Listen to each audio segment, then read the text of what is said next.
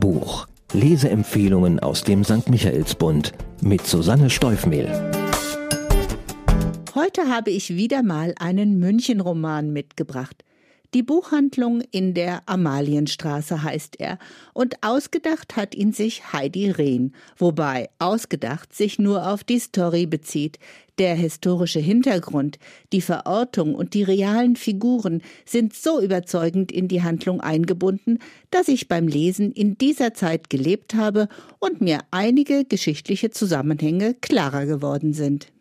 Die Handlung München 1913 Elli Grafenstetter hat sich durchgesetzt. Statt sich, wie von ihrer verwitweten Mutter immer wieder vorgeschlagen, einen wohlhabenden Ehemann zu suchen, hat sie sich in ihrem Traumberuf ausbilden lassen und ist nun Buchhändlerin oder vielmehr Buchhandelsgehilfin, wie das damals noch hieß. Anders als heute war der Buchhandel damals noch keine Frauendomäne, aber die Buchhandlung in der Amalienstraße, in der Elli arbeitet, geht ohnehin andere Wege. Die Cousinen Therese und Ruth Lemle haben das Geschäft von ihrem Großvater übernommen und führen nicht nur die wichtigsten und aktuellen Bücher in ihrem Sortiment, sondern ihr Haus ist auch Anlaufstelle für alle, die Literatur lieben und darüber reden wollen. Die beiden Frauen, ein heimliches Liebespaar, sind in der Münchner Kulturszene hervorragend vernetzt und setzen sich für Frauenrechte ein und dafür, Schriftstellerinnen sichtbar zu machen. Und da gibt es einiges zu tun. Auch wenn sich München für sehr liberal hält, ist es in der Welt von Thomas Mann, Leon Feuchtwanger und Ludwig Thoma nicht leicht, als schreibende Frau ernst genommen zu werden und auch für bereits große Namen wie Lena Christ und Carrie Brachvogel muss geworben werden. In dieser Welt fühlt sich die rebellische Ellie wohl und ist in ihrem Element. Gemeinsam mit ihrer besten Freundin Henny, die ebenfalls bei den Lemles arbeitet, liest sie sich durch die Neuerscheinungen. Die beiden jungen Frauen begeistern sich für demokratische und emanzipatorische Ideen in den Büchern, die im Kaiserreich allerdings ständig von der Zensur bedroht sind. Sie genießen das Ambiente rund um ihre Arbeitsstelle, die Cafés, die Salons, die politischen Diskussionen. Gemeinsam mit ihrem jungen Kollegen Leo und Hennys Bruder Zacherl bilden sie ein Kleeblatt, das die Welt verändern möchte. Doch dann bricht der Erste Weltkrieg aus. Bemerkenswert. Seit ihrer frühen Kindheit sind Ellie und Henny beste Freundinnen. Doch während die wohlhabende Offizierstochter Ellie eine vornehme höhere Töchterschule besuchen durfte, blieb Henny, Tochter eines niederen Beamten, eine qualifizierte Ausbildung verwehrt.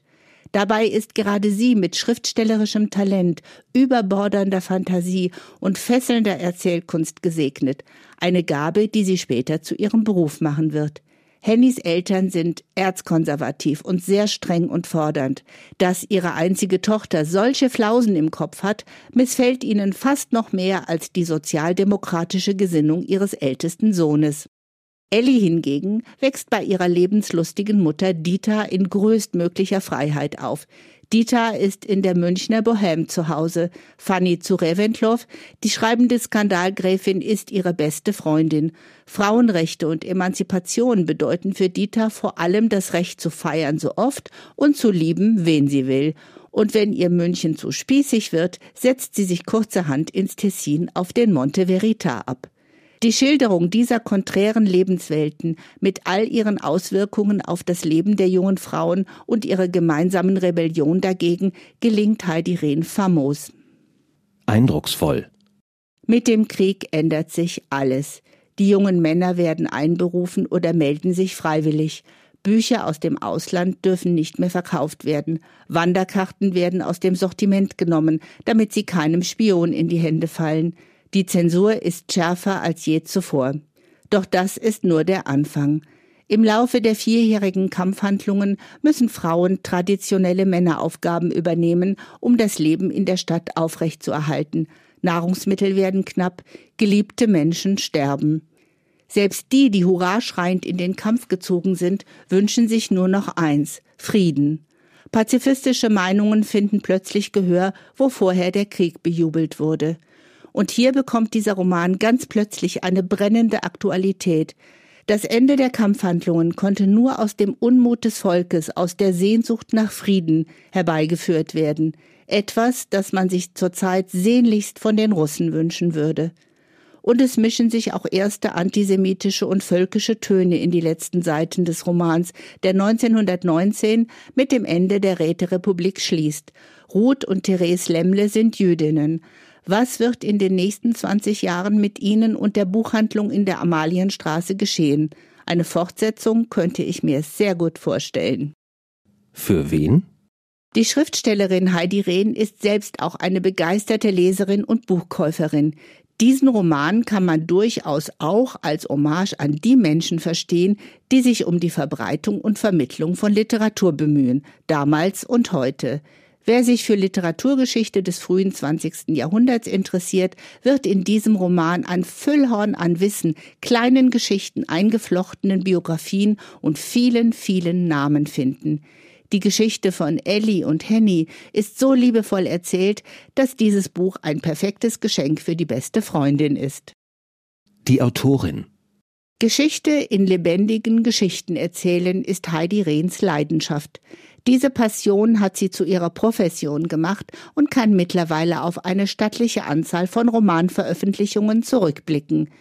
In den vergangenen Jahren hat sie überwiegend München zum Handlungsort ihrer Geschichten erkoren, der Stadt, in der die am Mittelrhein geborene Rehn seit langer Zeit lebt. Akribische Recherche und fundiertes Wissen bauen die Bühne, auf der die Historikerin ihre Figuren agieren lässt. Und weil man darauf felsenfest vertrauen kann, erspare ich mir mittlerweile während der Lektüre den sonst üblichen Faktencheck. Zahlen, Daten, Fakten. Im List Verlag, einem Imprint der Berliner Ullstein-Gruppe, erscheint der 463 Seiten starke neue Roman der Münchner Autorin Heidi Rehn. Die Buchhandlung in der Amalienstraße ist zwar eine fiktive, aber der Laden, seine Schaufenster, das Angebot in den Regalen, die Buchhändlerinnen und ihr München erwachen vor dem lesenden Auge was Ellie und ihre Kolleginnen ihrer Kundschaft empfehlen, also die Bestseller und Geheimtipps dieser Zeit, hat Heidi Rehn im Anhang aufgelistet. Der ein oder andere Titel ist sogar immer noch lieferbar. Auf der Homepage der Autorin findet man Termine für ihre literarischen Spaziergänge durch Ellis Schwabing. Kaufen kann man das Buch zum Preis von 19,99 Euro in der Buchhandlung Michaelsbund in München oder online bestellen auf michaelsbund.de. Ein Buch, ein Podcast aus dem katholischen Medienhaus St. Michaelsbund, produziert vom Münchner Kirchenradio.